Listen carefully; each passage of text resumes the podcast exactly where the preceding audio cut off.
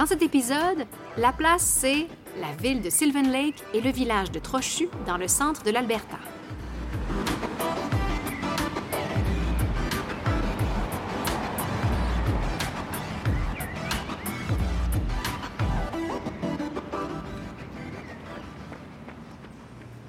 Salut, salut les gars. Hey, salut José. Hey José. Ça va bien Denis, ça va bien Ronald? Hey Denis. Allô Hey! On dirait que ça fait longtemps hein, qu'on ne s'est pas retrouvé dans cette situation-là. Ouais, ça, fait, ça fait une couple de mois quand même. Ouais. Alors, c'est La Place podcast et on est dans la saison 2. Eh, Hmm, déjà, déjà la saison 2.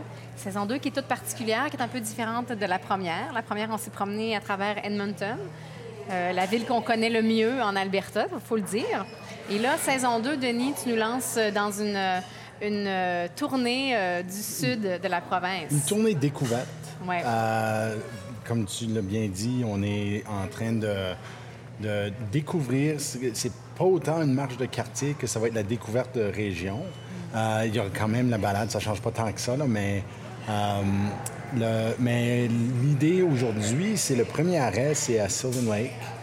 Et euh, c'est un moment de l'année, quand même, il faut avouer, c'est l'été. Donc, de débuter la saison dans une euh, villégiature, euh, une. euh, C'est quoi l'expression que tu as Hey, utilisée c'est, un peu une station balnéaire, Sylvan, Sylvan Lake. C'est ce qu'on va découvrir en parlant justement dans cet épisode-là, que ça a toujours un peu... On a toujours misé là-dessus à cause du lac. Mm-hmm. Donc, Sylvan Lake, on est, euh, pour ceux qui connaissent un peu moins l'Alberta, on est vraiment au centre de l'Alberta. On est un peu à l'ouest de Red Deer. On est à une heure et demie de route d'Edmonton.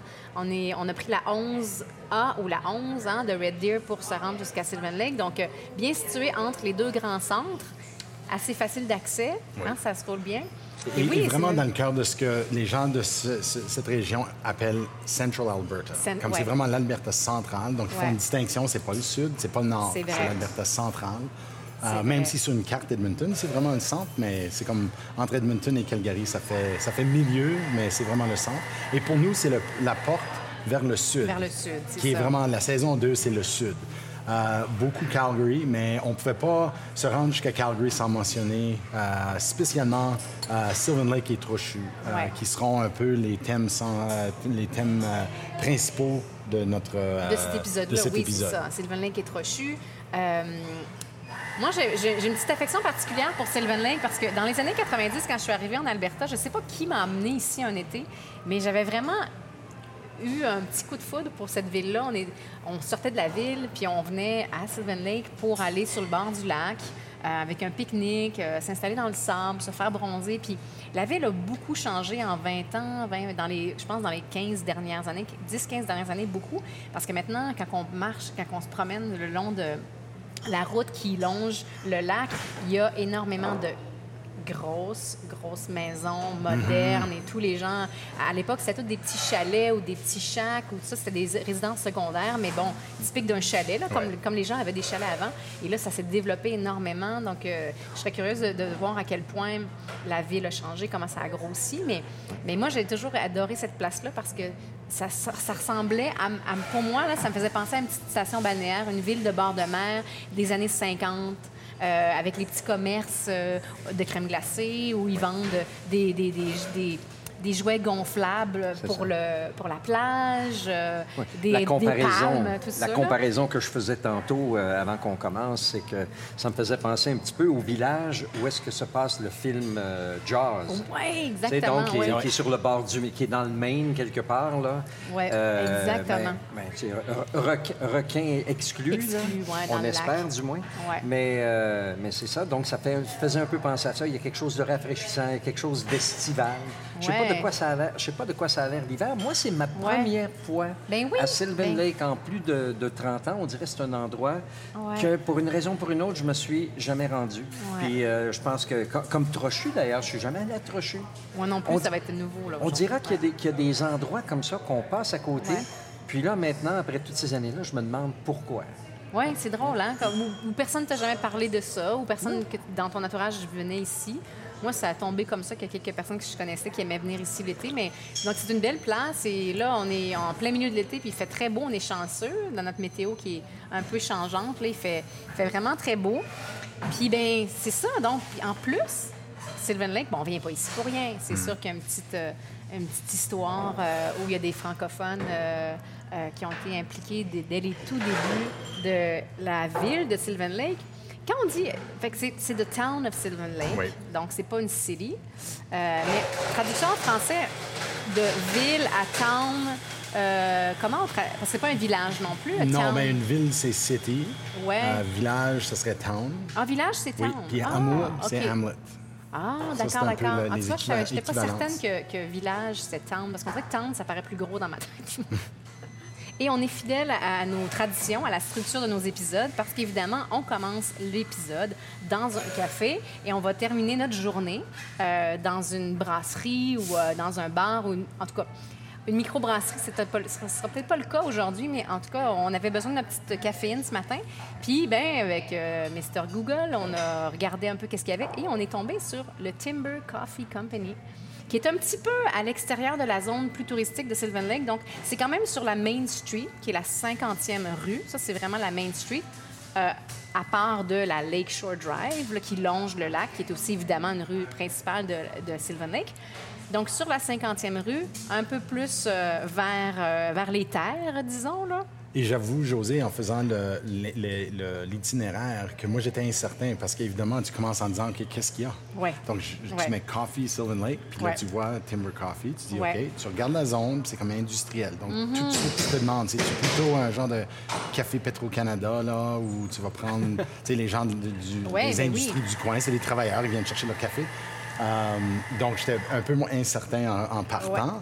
Mais... en regardant les photos, parce qu'ils ont un compte Instagram, tu sais, on est, on est maintenant, on a l'œil euh, habitué à l'esthétique des nouveaux cafés, des cafés de troisième vague et tout ça. Puis on a tout de suite vu, Hum, OK, la déco nous dit que ça devrait être quand même. Puis juste même, c'est fou, hein, mais juste même le design, juste la, la calligraphie du, du titre, Timber, Timber Coffee aussi.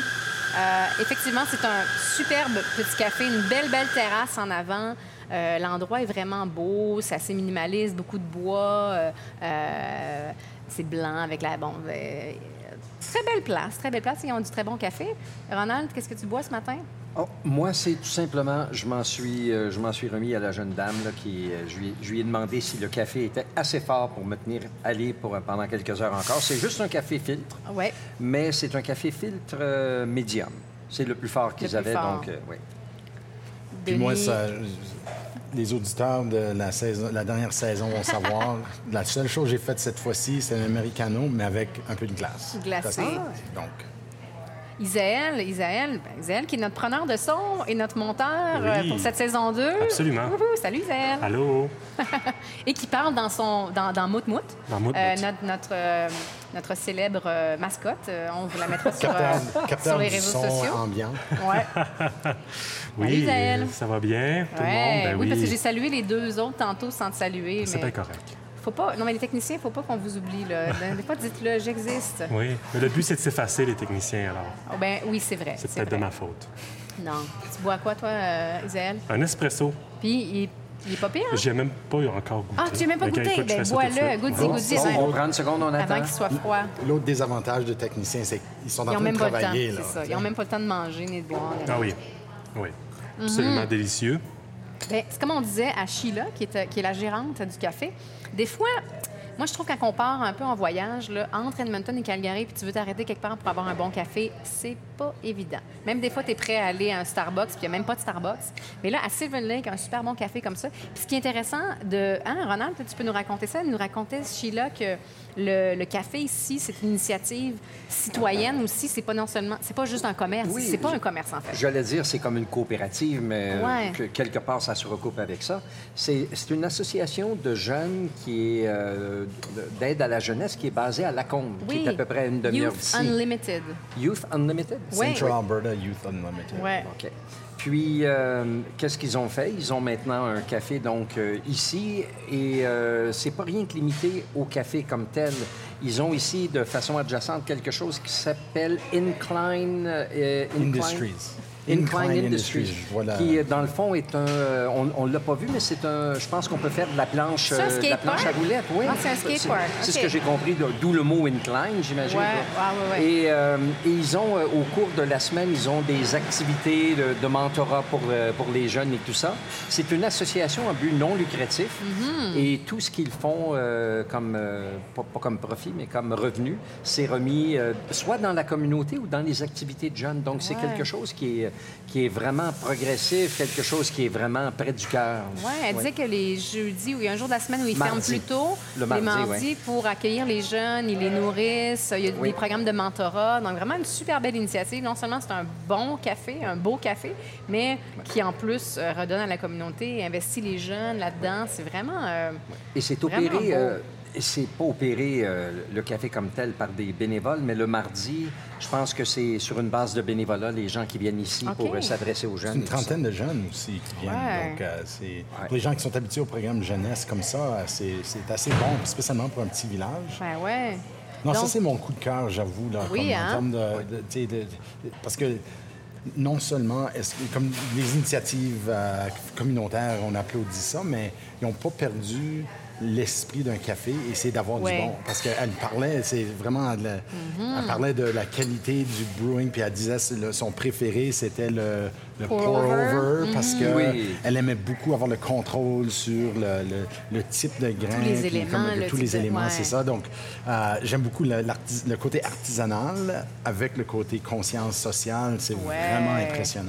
Donc, si vous partez pour, euh, par exemple, les montagnes ou quelque chose, vous faites de la route, puis que vous voulez un bon café, puis vous avez goût de passer euh, par Sylvan Lake, parce qu'en même temps, c'est vraiment un beau point d'arrêt pour aller pique-niquer ou euh, euh, venir passer la journée, mais ben, arrêtez-vous au Timber Coffee Company sur la 50e rue, la Main Street à Sylvan Lake. C'est vraiment une belle place. On donne, un- on donne un 10 sur 10. Donc, Sylvan Lake, avec son historique vraiment euh, in- intéressante du- de l'Alberta centrale, Denis, on va te lancer sur un peu un. Un- C'est toi l'historien, vas-y, on, on t'écoute. Bien, euh, le- ce qu'on découvre avec Sylvan Lake, c'est que euh, c'est, il, il s'insère extrêmement bien dans la- l'histoire de la colonisation en Alberta. C'est-à-dire, euh, le- c'est, euh, c'est- c'est au tournant du siècle, 1900, 1800, ben, 1898 à 1903, c'est comme une période de cinq ans pendant laquelle des colons arrivent ici. Euh, contrairement à beaucoup d'autres centres, c'est un centre qui s'est développé euh, pas seulement à cause du chemin de fer, mais aussi c'est un emplacement un peu utopique avec le lac. Euh, et puis, euh, c'est un milieu assez boisé pour le centre de l'Alberta aussi. Donc, en tout cas, il y a des, il y a des raisons pour s'installer ici. Euh, ce qu'on découvre aussi, et je le vois euh, pour toutes sortes de communautés comme Sylvan Lake, où les gens déjà sont sûrement en train de se poser la question comment ça se fait pour un podcast qui parle plutôt de culture francophone euh, qu'on arrêterait à Sylvan Lake. Ben, comme beaucoup Ouais. de communautés, ça fait partie de cette colonisation initiale où il y avait des Canadiens français, des Français, des Belges, euh, partout. Ouais. Euh, Sylvan Lake euh, est né euh, et c'est reconnu même que c'est né euh, grâce à Alexandre Loisel, qui était un des premiers grands entrepreneurs industrialistes ici. Et c'était incontournable. On l'a vu en lisant les plaques historiques, en lisant tout l'historique du village. Le point de départ, Ouais. c'est Alexandre Loisel. Ouais. Et puis, c'est joint à lui une autre vague qui est, je dirais, plutôt euh, unique au centre de l'Alberta. Et c'est Marginal. Ben, marginal, mais aussi, c'est une colonisation qui se fait ailleurs, mais qui est vraiment au cœur de la colonisation ici. Et c'est le mouvement d'industrialistes euh, français. Euh, typiquement, ces, ces- ces colons français sont arrivés à cause du mouvement anticléricaliste Ouais. du début du, du, du 20e siècle. Donc, autour de 1900, France, c'est ça, là, oui. En France, en 1902, 3, 4, euh, il y a une série de lois qui sont adoptées.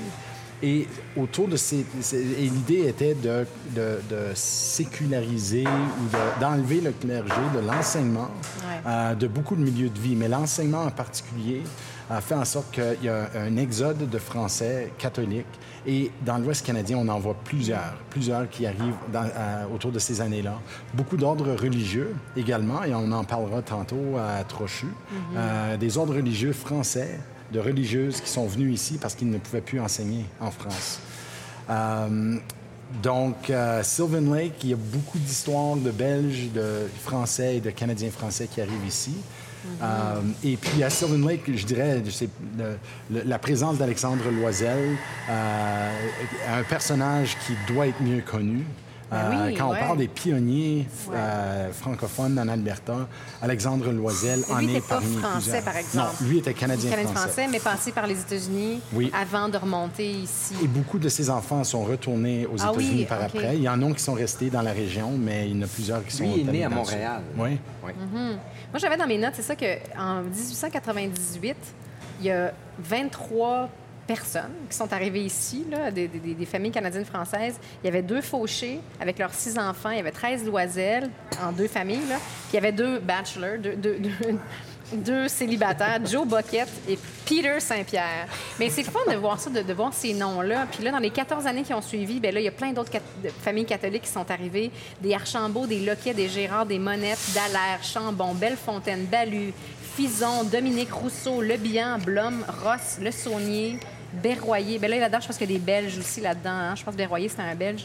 Mais c'est c'est fascinant de voir ça, que vraiment, il n'y avait pas uniquement des francophones à cette époque-là, mais ils étaient présents, puis ils étaient vraiment nombreux. Bien, c'est- et c'est- quand je disais typique, euh, c'est cette colonisation en forme de U.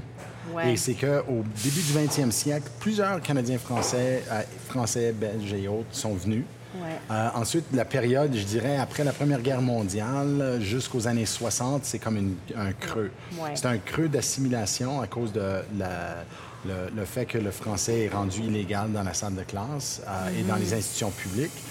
Euh, c'est un creux aussi parce qu'il y a des mouvements, ben, on en a parlé beaucoup, mais des mouvements explicites anti-catholiques qui s'expriment. Le KKK, le- les orangistes, tout ça. C'est démontrable, il y a des preuves.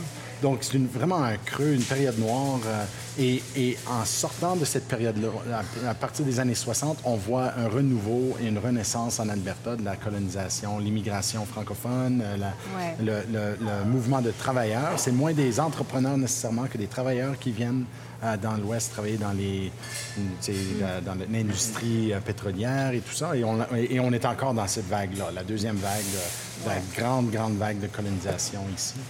Sauf que l'impression que moi j'ai aussi en lisant l'histoire de Sylvan Lake, c'est que malheureusement, après la Première Guerre mondiale, où justement beaucoup de, Français sont repartis en France, euh, et d'autres, et, même des Canadiens français sont allés se battre aussi, mais euh, il y a vraiment, là, il y a eu un, départ, puis après, ça n'a jamais repris, on dirait, là. hein. Euh, à ma connaissance, il n'y a plus de communauté francophone à Sylvan Lake. Euh, je pense pas qu'il y y, a vraiment un regroupement. Euh, Bien, de ces jours, on mesure ça par le- le- les mouvements de création d'écoles francophones, en quelque part. Voilà, C'est c'est vrai. comme dans Ouais. les, Ouais, les faut qu'il y ait une demande, les faut qu'il y ait une Cochrane. masse. C'est ça. ça. Puis, puis ça prend pas énormément de personnes. Donc, je dirais que même s'il y a des francophones ici, ça ne semble pas être nécessairement un mouvement ou euh, Mm-hmm. une collectivité euh, qui s'identifie ou qui s'affiche. Mm-hmm. Euh, mais c'est ça. C'est la raison pourquoi c'est peut-être un peu une communauté surprise euh, Ouais. euh, de savoir qu'on peut venir ici puis parler d'histoire francophone, euh, Ouais. vu qu'aujourd'hui, on en voit pas mal moins.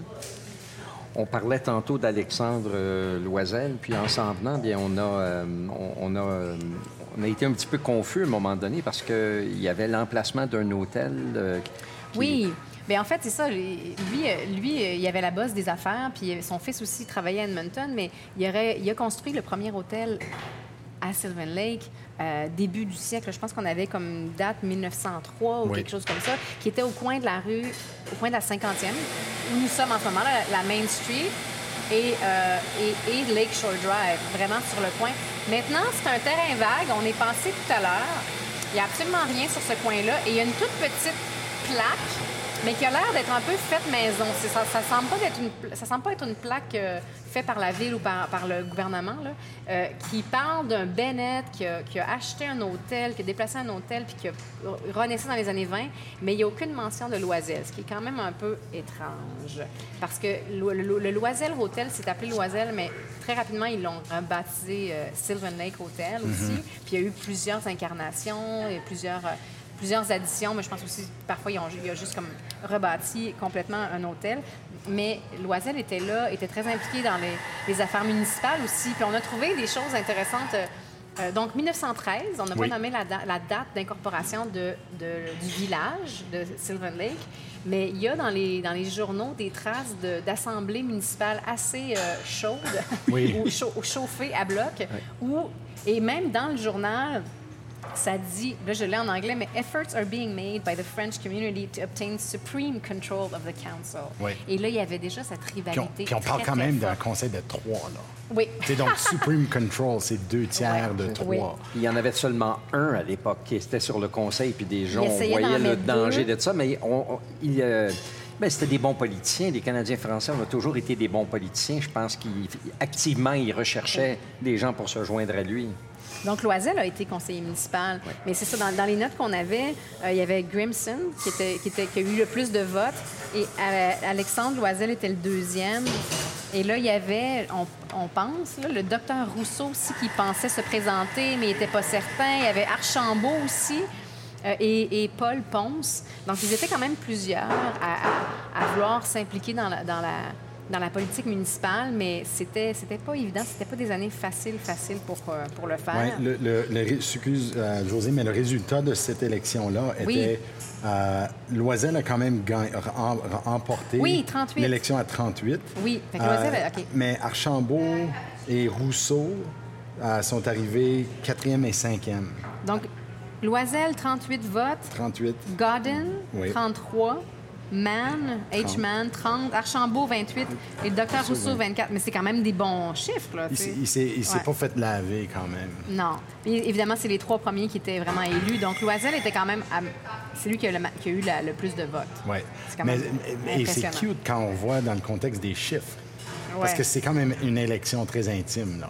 Ben, quand en tu, mille- tu oui. peux essentiellement compter exactement qui vote pour Ben toi oui. qui En pas, 1916, il y avait 115 habitants. C'est ça.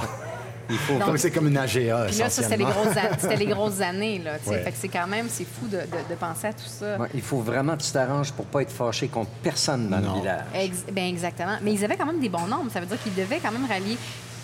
Pourquoi ils n'ont pas fait une coalition? Ah, Je sais pas, ils auraient pu écraser tout. Tu sais, parce que là, quand tu regardes les, les nombres de Mais c'est pas votes. partisan, tu sais, c'est Ouais, c'est ça. c'est C'est- purement c'est ta euh, famille. tu votes pour ton voisin ou c'est euh, ça. Ah, la politique, la politique. euh. Mais on a aussi trouvé un truc intéressant dans euh, un petit, un petit, euh, petit livre qui a été fait sur les 100 ans de la ville en, en 2013. Puis il y aurait fait un article là-dessus. Le premier journal à Sylvan Lake était bilingue. Donc, ça- donc on, on- on nous dit ça, là, que... euh, publié en 1913 et 1914, et l'éditeur était R. Archambault. Donc, Oui. euh, est-ce que c'est le même qui était présenté? journaliste Oui. français. Qui est un était- Français, lui, oui, hein, Archambault? Puis c'est un journaliste français. Donc Ouais. pour lui, Ah c'était ben d'amener son métier avec lui. Là. Ben oui. Donc c'est assez euh, facile de l'ouvrir. Oui, c'est quand, même- c'est quand même étonnant et fascinant de, de voir que. Ben, heureusement que c'était lui le, le- le rédacteur en chef. là. Donc, c'est pour dit- ça que c'était bilingue. Là, mais... Quand on dit que le journal était bilingue, je pense qu'on veut dire qu'il y avait des portions écrites en français Oui. et des portions écrites en anglais. C'était pas nécessairement traduit. c'est ça. Probablement pas, dépendamment de. C'est- Tout dépendant des sujets, j'imagine. Si c'était des sujets qui se rapportaient plus aux francophones et, et des trucs comme ça. Mais c'était quand même intéressant. Et, et c'est une Ouais. période où, euh, avant la Première Guerre mondiale, on voit beaucoup, beaucoup de nouvelles euh, françaises qui sont publiées dans les journaux francophones dans l'Ouest. Parce qu'il y a une Ah population oui. française assez importante. Il y a les, tout, les, tout ce qui euh, euh, mène à la Première Guerre Ben oui, mondiale. ouais. Les gens veulent les nouvelles. Donc, ça devient un dispatch euh, mondial aussi, ces journaux-là. On, a tendance à beaucoup suivre ce qui se passe à Rome, à l'Église catholique, puis on a Évidemment. beaucoup tendance à écrire sur ce qui se passe en France. Mm-hmm. Euh, donc, ça se peut que les portions bilingues étaient vraiment euh, destinées pour que les Français puissent lire au sujet de, de la savoir ce qui France. se passait dans la mère patrie. C'est ça. Ah ouais, hein, intéressant. Sylvan Lake, à la base, était appelé Métis. mais Dites-moi comment prononcer ça. M-E-T-H-Y. Methy. Methy. Ouais. Methy Lake. Il y a une mention de ce lac-là par ce nom-là en 1814 par David Thompson. Euh, et c'est un mot cri qui veut dire euh, lotte, comme le- dans le sens d'un poisson, là, la lotte. Euh, mais il y a aussi eu le nom de Swan Lake, de Kinnipik et aussi de Snake Lake. Et quand, quand la ville a commencé, justement, c'était beaucoup plus Snake Lake, qui était le, le terme que tout le monde utilisait. Et là, il y a eu une genre de pétition, ou en tout cas de, un- un- un, mouvement que tout le monde s'est dit, écoute, euh, si on veut faire une, sta- une station balnéaire et amener du tourisme ici, Snake Lake, le monde va penser que... En fait, c'est parce qu'il y avait énormément de couleuvres Oui. euh, autour du lac, là, que ça s'appelait Snake Lake, mais ils ont dit on devrait changer le nom. De là, le nom Sylvan a été choisi. Et apparemment que ça veut dire boisé, Oui. Sylvan. oui. Ben, en- comme l'expression sylviculture, c'est l'agriculture d'arbres. Donc, sylve, dans, je sais pas trop, en latin, là, c'est... Oui. Ah, je ne savais Ouais. pas ça. Alors, tous oui. nos amis Sylvain et Sy- Sylvie. Sylvain et ça Sylvie, vient- c'est- ça vient de, de la, dé- euh, la déesse des forêts s'appelait quelque chose comme Sylvie ou, oui, ou quelque chose comme ça. J'en perds mon latin. Ben, Donc, mais une de- région boisée, effectivement, mais Ouais. Mais Snake, comme les- il y a des euh, gens qui témoignaient du fait que quand tu venais ici l'été, ben, même pas l'été, quand il faisait soleil, une journée où il faisait un peu froid, les, les- les, euh, toits de maison, qui étaient souvent en, pas en goudron, mais avec les, la- les bardeaux, Oui, oui. euh, mais c'était plus chaud. Donc, les serpents allaient là-dessus. Donc, tu pouvais voir les toits de maison qui étaient très bas à l'époque, les, premières maisons. Tu les voyais complètement couverts de Wow! couleuvres parce qu'ils voulaient la chaleur. Ils voulaient la Imagine, chaleur. imagine. Wesh. Pour quelqu'un qui a peur des, Arc. des- des serpents. là. Donc, effectivement, tu ne mentionnes pas ça dans le nom du lac en plus, que Non. c'est un, un endroit où il y a plein de serpents ou de couleuvres. Mais donc, ils ont choisi Sylvan, Sylvan Lake. Malheureusement, ils n'ont pas choisi un nom francophone, mais ça, on, on- on se doute On va pourquoi. appeler ça le lac Sylvain. Mais euh, on parle de. oh, le lac Sylvain, ouais. C'est vrai qu'on pourrait dire le lac Sylvain. Mais on parle de, de serpents. Mais ce qui est, c'est intéressant aussi, c'est que ça a toujours été un, un beau lac pour la pêche. Euh, le Northern Pike. Northern Pike, c'est quoi en français? Est-ce que ça vous. C'est Ah, pas et- morue, ça, Pike? Non, non, non. Euh, Je l'ai brochet. Le brochet.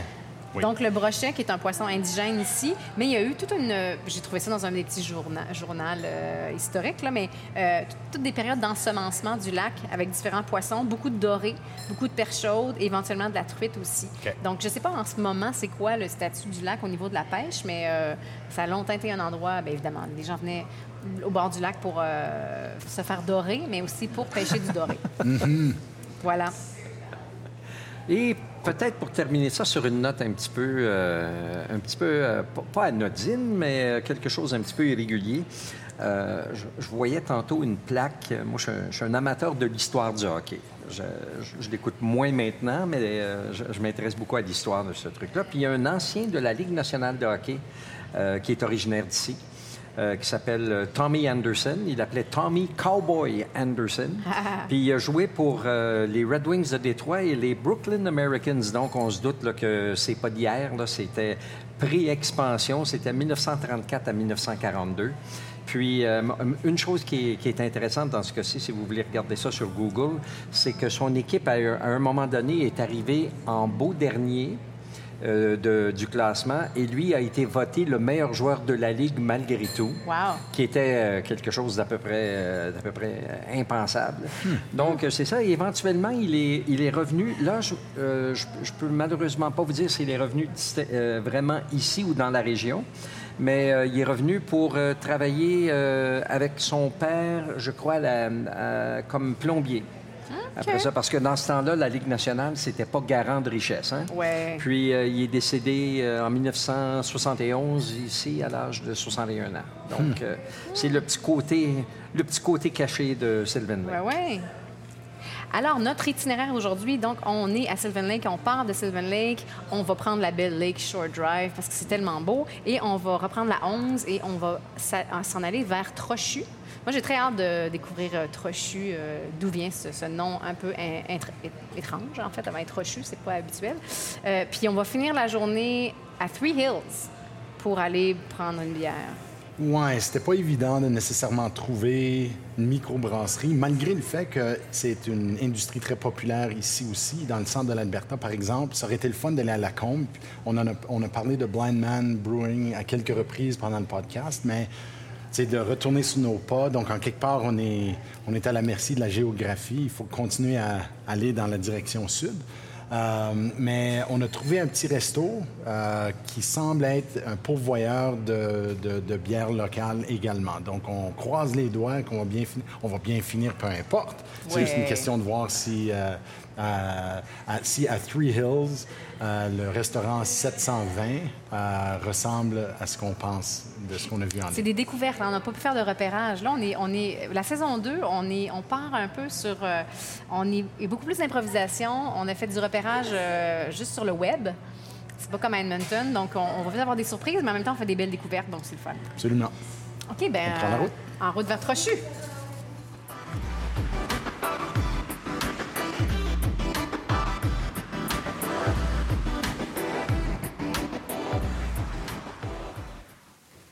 Alors, on est à Trochu. Trochu, si vous ne savez pas, c'est où exactement? C'est un peu euh, où, à l'est, Sud-ouest. sud-ouest, Su- pardon, sud-est. Sud-est. Sud-est de Red Deer. 21, Sur la 21 en descendant de Stettler, puis Ouais. ce que j'appelle le corridor redneck de l'Alberta, là. Exactement. Ah, ouais. Su- Sud-est, donc, de Red Deer, disons. Et là, je ne sais pas si vous pouvez entendre euh, le tonnerre qui Ah. gronde derrière nous. Moi, j'allais dire, on n'est pas dans une allée de bowling. là. Non. Non, vraiment pas, ouais. Il faisait hyper beau à Sylvan Lake. Vraiment, on a eu la température idéale pour Sylvan Lake pour nous donner un petit peu un avant-goût de ce que ça a l'air, euh, Sylvan Lake, quand il fait très beau l'été. Et là, on a les beaux orages, les ciels gris sur les champs de canola jaune, les prairies toutes vertes, parce que tellement plus cet été, c'est magnifique. Mais on, a, on vient de se taper un bon gros orage avec de la grêle. Et là, ça s'est un petit peu calmé, mais on a encore le tonnerre qui gronde, les éclairs. Et Voilà. le tonnerre Et le encore. wow! On est donc à Trochu et on est au ranch Sainte-Anne. Euh, on est justement là, tout près dans un petit gazebo à l'abri. La belle grosse maison du ranch est ici. Euh, ils ont recréé, euh, c'est comme un petit, une petite visite touristique à faire ici parce qu'ils ont recréé un peu tout ce qu'il y avait dans cette petite communauté francophone qu'Armand Trochu a créée au début du siècle.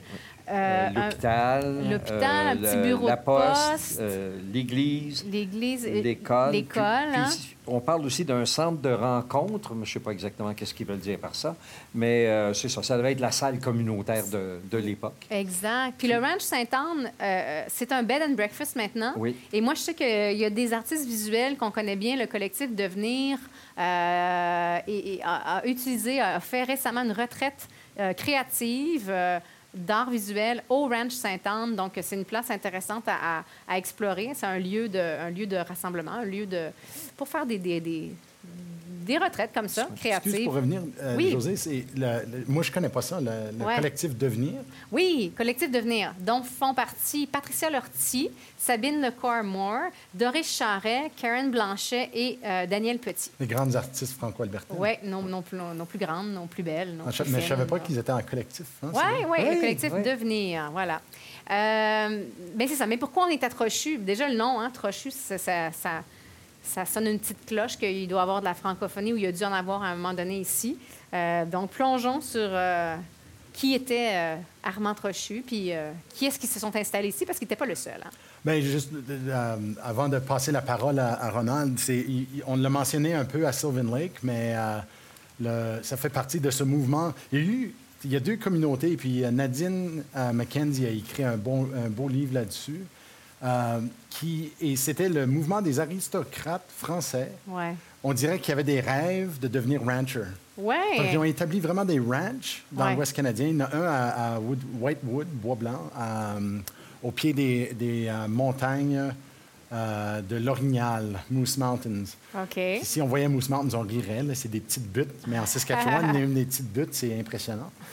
Euh, et puis ici, c'est la même chose. Il y a eu plusieurs ranchers qui sont venus ici, des comtes, euh, des gens avec des, des noms, des, ben, des aristocrates. Oui, et puis des, des noms à particules, là, Oui. des deux, des deux quelque chose et tout. Là. Ouais, ouais, ouais. Euh, Intéressant de, de- de penser que ces gens-là ont, quitté la France euh, pour Ouais. venir dans l'Ouest canadien perdu. euh. Mais c'était aussi, lorsque, comme, comme euh, je l'ai mentionné tantôt, avec le mouvement de, de sécularisation de l'enseignement, lorsque les congré- ça commençait avec l'abolition, le- le- on, on ne permettait plus aux congrégations religieuses d'enseigner. Donc, ça a commencé avec ça, puis il y avait une, une sécularisation En. Europe. En Europe. Oui, en. France. En France. En France, ouais. En France. Donc, euh, ils ont quitté la France à cette époque-là. Donc, dans- au début du, euh, des... 19 Eux autres, c'était 1903. Mais Trochu était vraiment le premier ici, euh, sur ces terres-là. Je pense qu'il était pas mal tout seul Oui. à l'époque. Puis il y a, une il y a des, vraiment des belles photos. On va les mettre sur euh, le- notre site web, Oui. dans les show notes, mais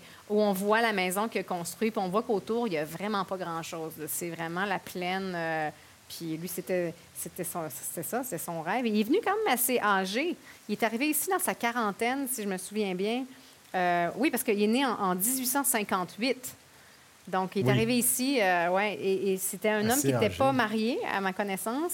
Euh, donc, un rêve un peu de, de- assez âgé, oui, pour entreprendre une. euh, Puis, comme tu l'as dit, Denis, lui avait été éduqué par les jésuites, assez conservateur, euh, euh, croyant en la monarchie et tout. Euh, il fuit la France qui est devenue trop, trop laïque. Puis, il est attiré par la propagande de William, de Wilfrid Laurier à l'époque et aussi l'attrait d'un homestead gratuit. C'est quand même, c'est quand même un- une bonne façon de, une bonne raison de tenter l'aventure pour s'en Il y, venir a, il y a aussi un- une, une, une influence intéressante, et c'est le fait que Monseigneur Grandin, que lui était français, Ouais. euh, lui aussi faisait du recrutement en France. Ah. Euh, pas seulement, il y avait les missionnaires colonisateurs, que eux faisaient du recrutement également. Donc, tout ça, il y avait un genre de formule magique euh, qui faisait en sorte que des gens comme ça étaient de la proie, fa- ou la, l'appât, ou non, la Ouais. proie facile, ou l'appât facile.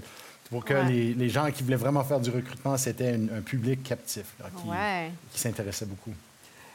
Est-ce que j'ai com- est-ce que j'ai compris que Trochu, lui, il était quand même croyant? Oui. Oui, lui, oui, il était oui. croyant. Oui, oui. Euh, D'ailleurs, il y, a une, euh, il y a une anecdote dans une de ses euh, lettres qu'il euh, qu'il envoyait en France qui, euh, qui parlait de, de sa relation avec le père Lemarchand.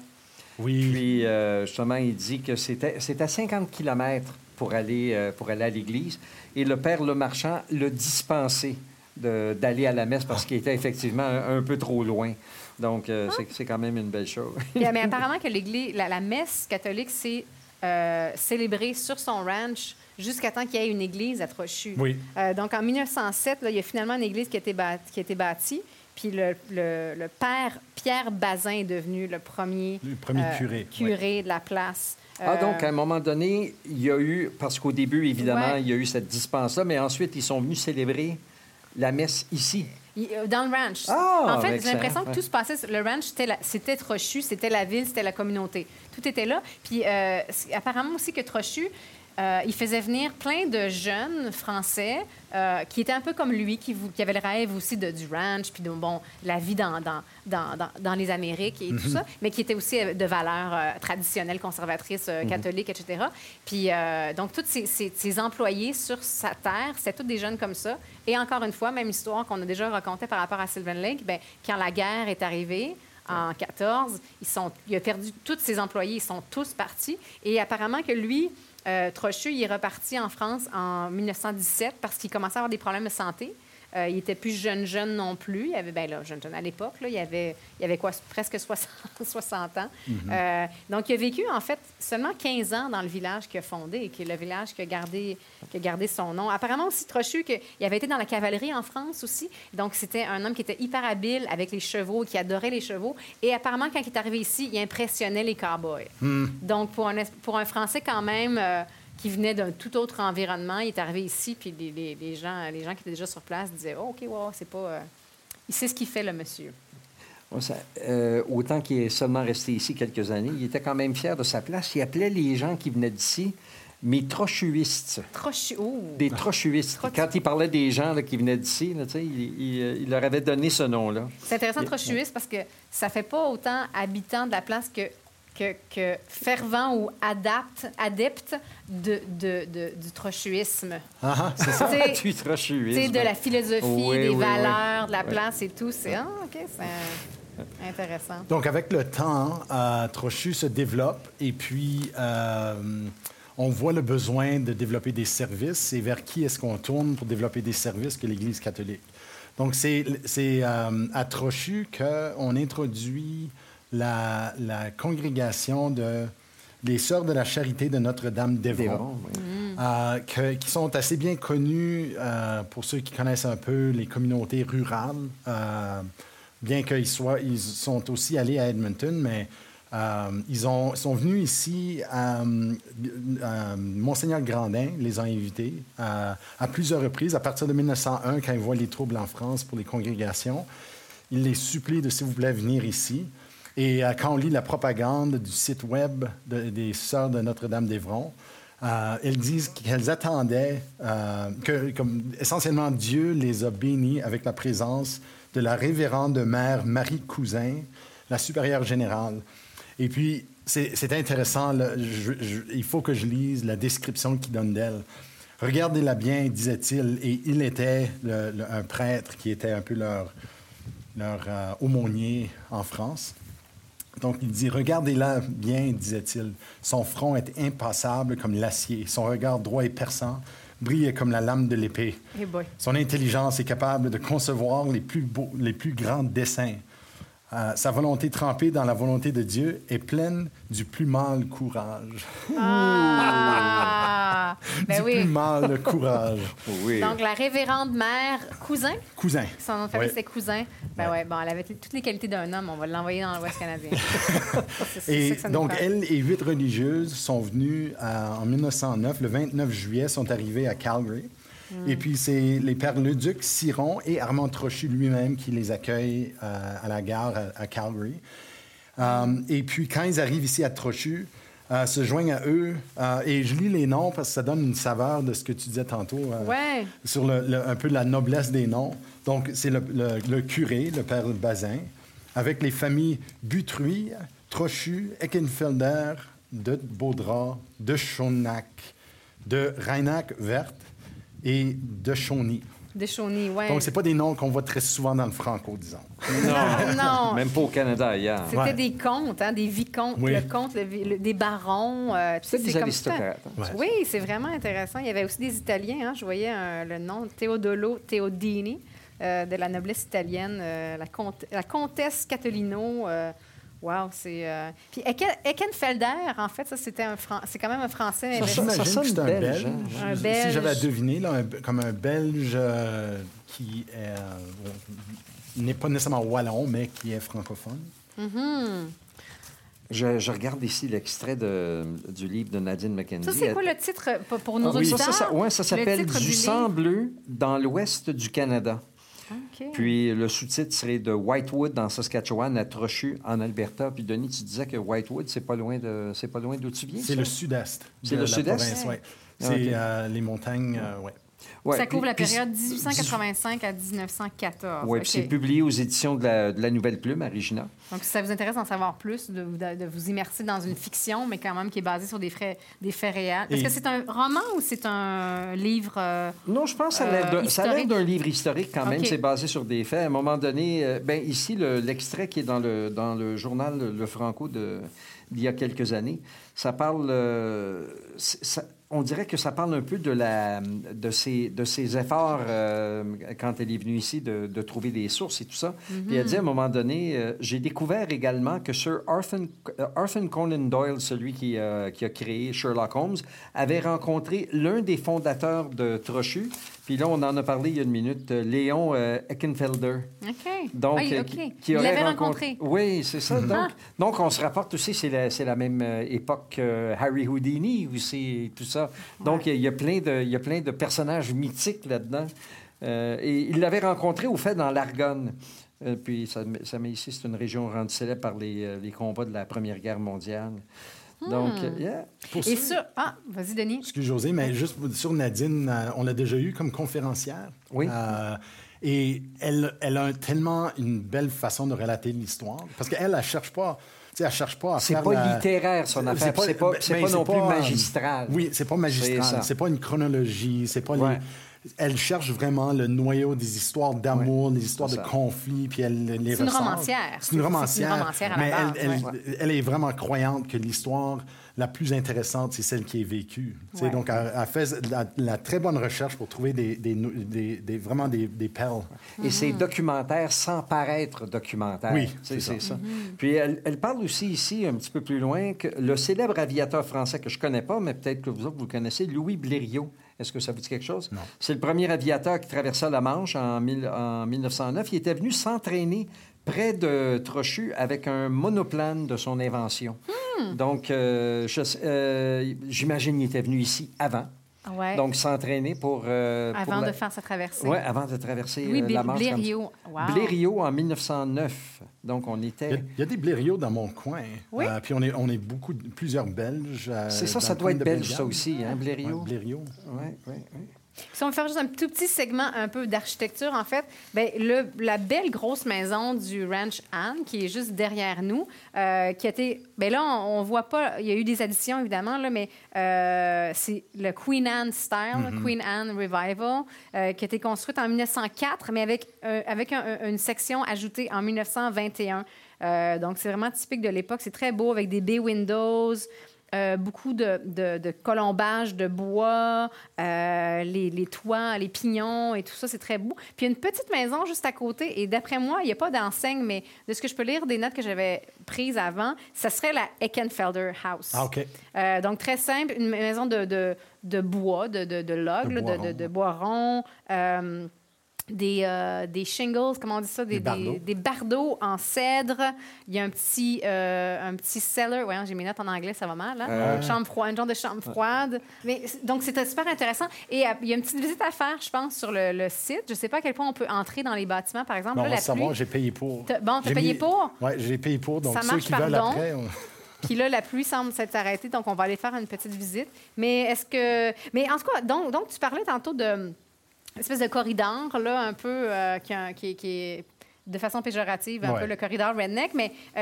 Apparemment, il y avait cinq autres ranchs qui ont été construits dans cette région, dans cette région-là. Puis justement, on, en a nommé quelques-uns tout à l'heure, mais tous des comtes et des, et des barons et des vicomtes.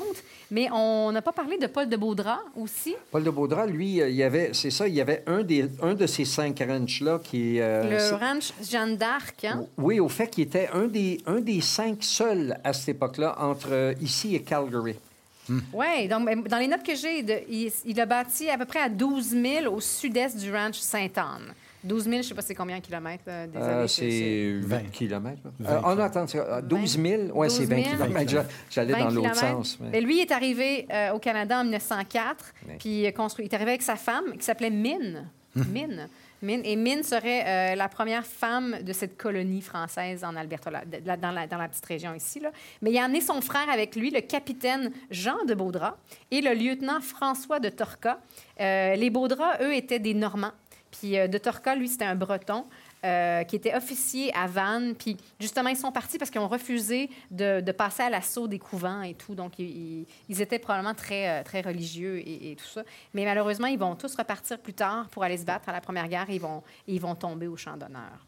Donc, euh, c'est quand même triste, ces gens-là qui, qui ont commencé à construire des communautés francophones ici, mais qui ont dû partir à cause de la guerre et qui sont soit pas revenus parce qu'ils ne pouvaient pas revenir, ou ils sont, ou, sont restés. ou sont restés. Ouais. Euh, Donc, Paul voilà. de Baudras, est-ce qu'il est décédé aussi à la guerre? Ben, dans- selon ce que je lis, je pense que oui, mais il y a un très beau reportage qui a été fait à Radio-Canada Oui, oui. euh, il n'y a pas si longtemps par la journaliste Virginie Bouchard, euh, Virginie Dallaire maintenant, puis euh, où, où on- son petit-fils parle justement de ça. Donc, euh, allez, allez le voir. Oui, absolument. On va mettre le lien sur laplacepodcast.ca. Puis ben, c'est un super beau reportage, spécialement quand tu connais un peu le contexte de son.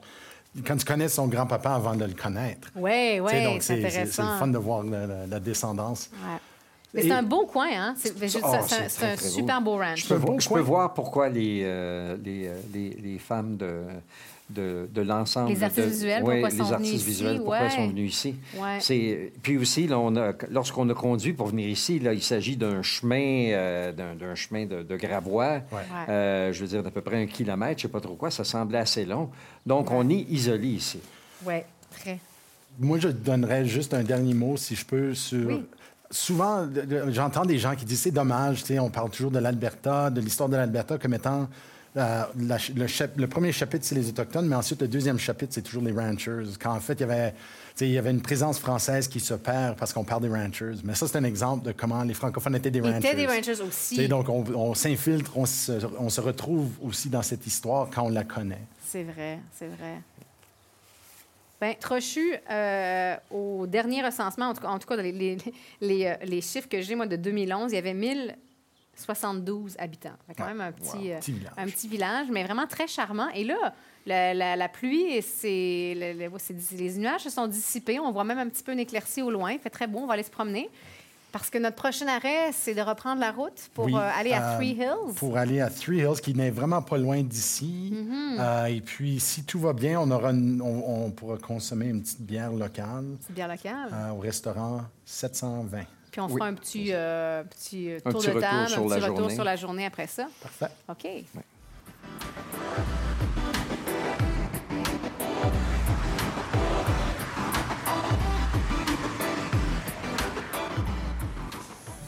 Alors, on est enfin arrivé à Three Hills, au bar-restaurant Bell 720. Euh, ouais, qui est un restaurant-bar euh, assez familial, on dirait. hein? Familial, euh, ça, ça me fait penser à un Moxie's. Ouais. où- Mais c'est sûr qu'on est à Three Hills. C'est Alberta rural. C'est le fun, en fait, pour ça. Oui, oui. Parce que des fois, quand on flâne, euh, pas flâne, mais quand on, on plane Ouais. euh, les villages, on a de la misère peut-être d'avoir un peu le goût de la place. Comme par exemple ici, supposément que tout est prairie. Oui. À. Ouais, comme tout tu vois, s'appelle Brandon Prairie. au Manitoba, par exemple, tout est Westman. Western Manitoba, donc tout est Westman. Donc Westman Plumbing, Westman, ci, ça, ça, ça. Puis ici, on voit déjà, là, tout est prairie. Le collège, c'est prairie- Il y a une académie prairie, donc... euh, Ouais, puis là, ben, justement, à nos recherches, nous, on, fait- on cherchait en fait Prairie Brewing Company, à- qui est située à Three Hills, mais on n'a pas réussi à trouver leur adresse. Mais en fait, ici, au Bell 720, ils ont une de leurs bières, euh, la Sweet Cherry Wit. C'est ça. Puis en fait, euh, Que c'est ce qu'on a- 75% de l'équipe a oui, décrété assez bonne pour boire. Ronald, Isaël et moi-même, c'est ce qu'on a choisi. Puis, Mais moi, j'ai pris le Ouais. Old Pilsner, Ouais. un, parce que j'ai pas le choix, ce que tu préfères? parce que je préfère des bières un peu plus... Puis juste le fait que le mot cherry dedans, là, ça m'a... J'étais rébarbatif à ça, mais euh, j'étais inspiré aussi parce que la dame a dit que ça vient de Olds. C'est Olds Brewing, elle a dit, puis j'ai fait une recherche rapide. Et c'est le collège Olds. Donc, tu sais, la ville de Olds qui est juste à l'extérieur de, de- de Calgary, comme ben, dans le sud de la province. C'est un collège agricole. Et supposément, maintenant, ils ont un programme pour, ils disent, euh, développer la prochaine génération de, De brasseurs? de brasseurs. Wow! Et quand tu penses à ça, du début à la fin, quand ça vient à reconnaître les bonnes, les bonnes graines, euh, de- les, les espèces de blé, Ah oui, c'est un ce art, hein, c'est une science. Ouais. C'est pas un art, c'est une science. Donc ça, c'est le Old Pilsner, qui est un de leurs deux marques de base. Euh, ils en font des saison- saisonniers, des seasonal, Oui. euh, régulièrement. Puis les étudiants peuvent même brasser leur propre marque. Mais là, est-ce que c'est les étudiants, justement, qui brassent cette bière-là que tu bois en ce moment? Je pense qu'ils font Au la collège? distinction entre leur- la, la marque du collège et la marque des étudiants. Comme je pense que les Ah. étudiants, ils le font juste pour apprendre, c'est leur propre petit projet. Euh, mais le- la bière commerciale, euh, c'est le Old College Brewery. Et euh, ça, c'est leur Pilsner. Et tous les profits euh, retournent au collège. C'est Ah, oui, vraiment une bonne sociale. idée. C'est vraiment. euh, Donc, finalement, Tu sais, on à une pu- époque, c'est les moines qui font. Ben, c'est encore Ouais, parfois des moines qui font la bière dans les abbayes, mais tu sais, pourquoi pas, euh, puis après ça, de revendre.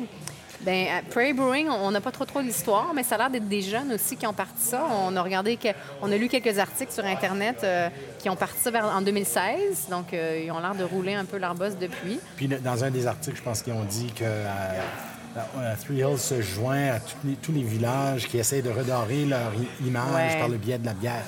Ouais. Donc, c'est oui. intéressant. C'est une belle ben oui. façon. Oui, puis ici, le restaurant, on a fait une description un peu, on savait pas trop comment le décrire, mais il y a quand même une super belle terrasse dehors. Puis Ouais. oui, ça fait un peu Moxie's ou euh, ces espèces de, de, de bar-restaurant là, avec beaucoup de boiseries puis euh, du faux cuir. Une chose que, que je trouve particulière ici, c'est que si on était venu, mettons, 7 ou 8, on aurait pu s'installer ici au grande, centre. grande table, il, y a des, il, y a des, euh, il y a le bar. Ici, on a comme des... Ça, ressemble à un resto, là, où on est, nous, Ouais, sur le bord de la fenêtre.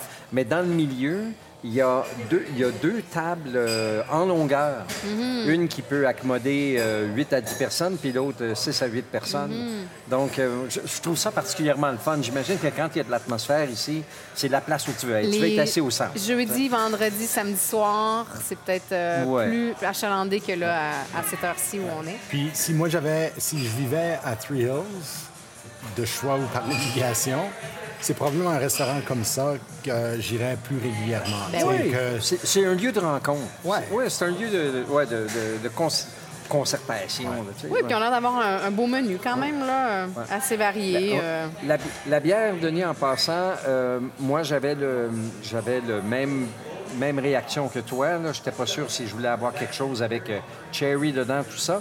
Mais je dois dire que c'est un, c'est pas le goût qui prédomine. hein. C'est vraiment, euh, Ouais. c'est, pas un arrière-goût non plus. Mais euh, c'est, la bière est quand même acre. Oui, on, on- on goûte, elle goûte la bière. Comme. Moi, j'aime beaucoup justement les, les sours puis les bières un peu fruitées. Puis elle l'est pas beaucoup, en fait. Mais elle est bonne. Elle- la couleur est belle aussi. Ah, mais, Est-ce que tu en as pris un peu, toi, Isaël? Euh, de la Oui, bière? j'ai pris quelques gorgées, c'est c'est très bon. Ouais, oui, bonne, c'est très rafraîchissant après une grosse journée. Là. Quand Quand j'ai- mon soleil sur une terrasse. Quand j'avais Ouais. vu le, quand j'avais vu la, la couleur, moi aussi, là, je me disais, ah, ça va-tu, ça va-tu me donner des caries dentaires? Non, non, loin de là. Et, ma- et je peux dire que le Old College Brewery, la Pilsner. Pilsner. c'est de la bière qui n'offusquera aucune palette. Ouais. Va- C'est c'est de la... C'est de la bière, La bière, euh, c'est de la canadienne, la Budweiser. C'est vraiment fait pour sa clientèle. tu sais. Une belle bière pour les étudiants, justement. Les qui est- qui tu peux en Est-ce boire que tu veux dire que c'est un peu générique? ou- Générique, Ah, moi, je ok. dirais. Comme Non, non-descript? Ouais, c'est ça. Ah, OK. OK. Mais c'est quand même assez bon pour trinquer. Oui, Eh, absolument. à, à- Ouais. à Three Hills et la région euh, centrale de Puis, l'Alberta. Puis, puis à l'industrie de la bière, parce qu'on on a commencé ça un peu comme un gag l'année Ah. passée. Tu sais, on, on essayait de dire, bon, mais on va prendre un café le matin, puis le soir, mais on va prendre une bière locale. Mais et que je découvre de la bonne bière ici. Ben oui, ah ouais. Tu sais, vraiment, là, c'est parti de, de je sais pas combien de brasseries qu'il y avait il y a encore 5 ou 6 ans. Je pense qu'on en avait 15 au début de la décennie. Puis là, on est rendu à au-dessus de 50. Ouais.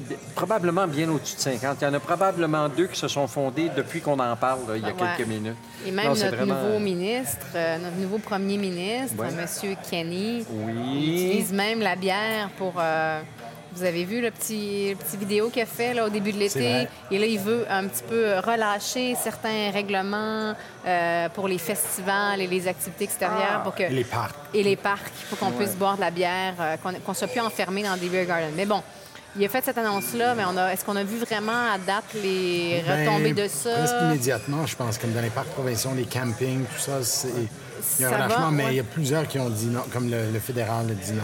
Il y en a qui ont le droit de dire, ouais, c'est ça, ils ont quand même le droit d'arrêter. Ils ne suivaient pas nécessairement son... euh, C'est drôle que Mm-hmm. cette promesse électorale-là s'est quand même euh, matérialisée très vite, alors que la diminution de salaire qu'il se devait de prendre euh, lorsqu'il a été élu, ça n'a pas encore été fait. Mais ça, écoutez, c'est un Ouais. discours pour un autre jour, là, mais... euh, Mais parlons, cessons de parler de politique et faisons peut-être un petit retour euh, sur notre journée, des choses qui nous ont marquées ou euh, Ben- des découvertes ou des déceptions. Une cho- je- il faut, il faut qu'on parle de ce qui ne s'est pas rendu à l'audio de notre tour de Trochu. Ouais. Et c'est lorsqu'on a terminé la tournée, euh, ou le, le tour audio, si on veut, là, de ce Ouais. que nous autres, on a raconté. Puis on s'est rendu compte que là où on était, était juste sur le, côte, le bord d'un village historique, mais on pensait que c'était juste des édifices. Mais finalement... Ou des les- façades. Ou des façades Ouais. ou quelque chose, mais finalement, c'était des édifices meublés. oui. Donc, sans aller trop en détail, ce que je peux dire aux auditeurs, c'est pour les gens qui sont curieux, intéressés par l'histoire de Trochu, ça vaut la peine, ça vaut le détour de Oui. se rendre sur place. Il y a un une petite boîte dans laquelle on met notre 5 piastres par, euh, pour chaque visite. Et on, euh, on a le droit de rendre, de, de- de faire le tour guidé nous-mêmes. Euh, C'est un tour auto-guidé. Euh, quelques édifices euh, qui sont authentiques et originaux sur emplacement original de ce qu'on a pu voir. Euh, énormément d'artefacts à l'intérieur. Donc, il y avait le- le- la résidence, il y avait église, il y avait école, il y avait hôpital, mais tout dans des tout petits euh, euh. Mais Donc, ça vaut la peine. Extrêmement bien poste. documenté. Très pratiquement bien. des petits Oui. musées, là, autant que on voit que ça n'a pas été fait selon, mettons, les standards, si on veut, là, de, de- de- de grands musées.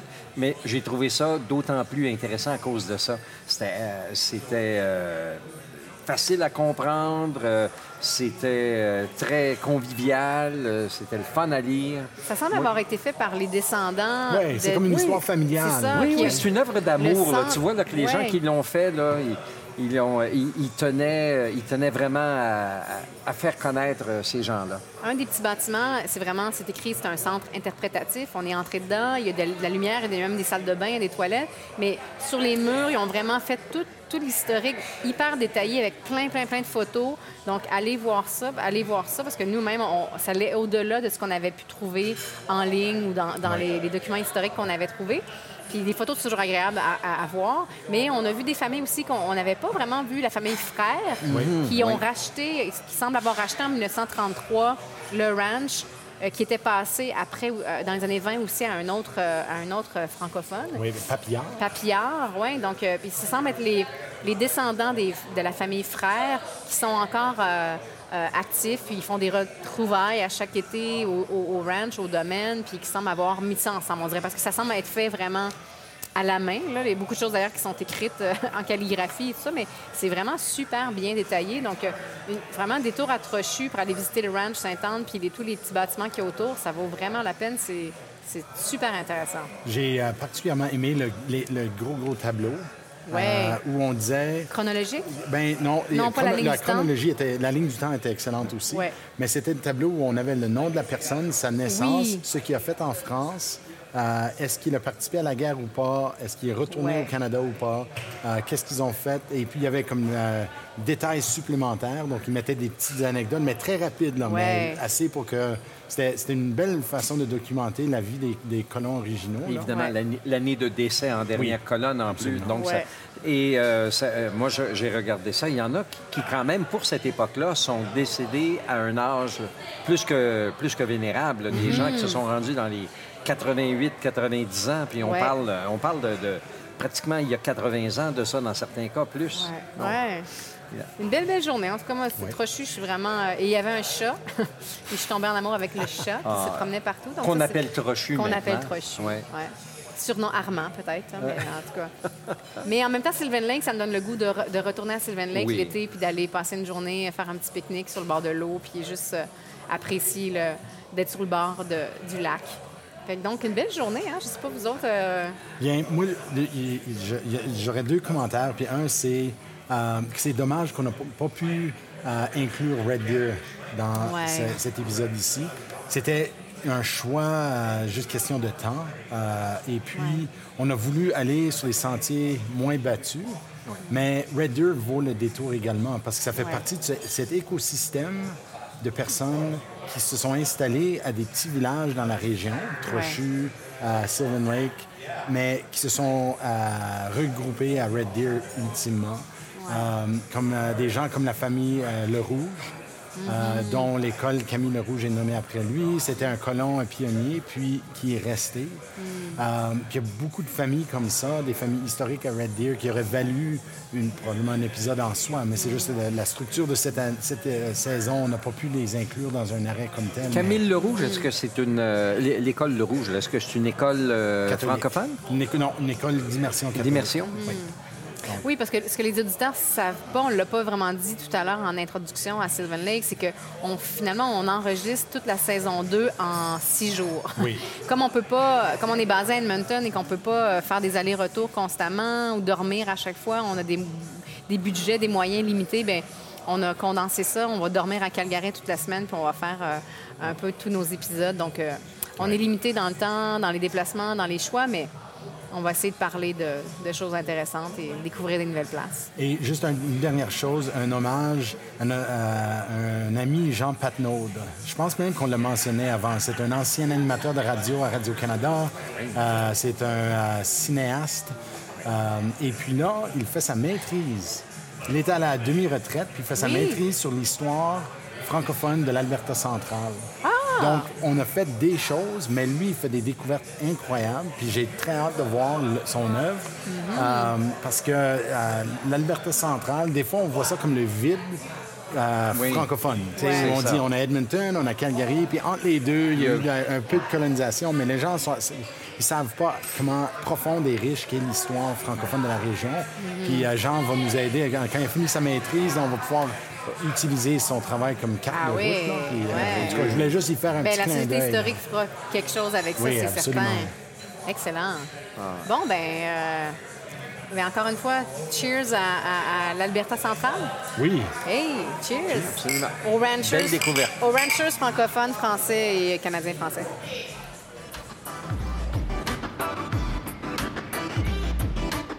Vous venez d'entendre l'épisode de la Place Podcast sur la ville balnéaire de Sylvan Lake et le village de Trochu dans le centre de l'Alberta.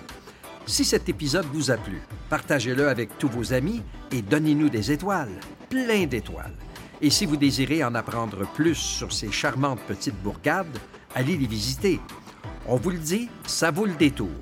À bientôt dans La Place.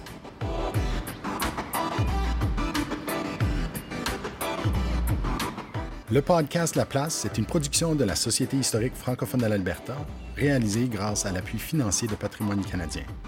Les co-réalisateurs de La Place sont José Thibault et Ronald Tremblay. Le sonorisateur, monteur et génie des technologies en chef est Isaël Huard.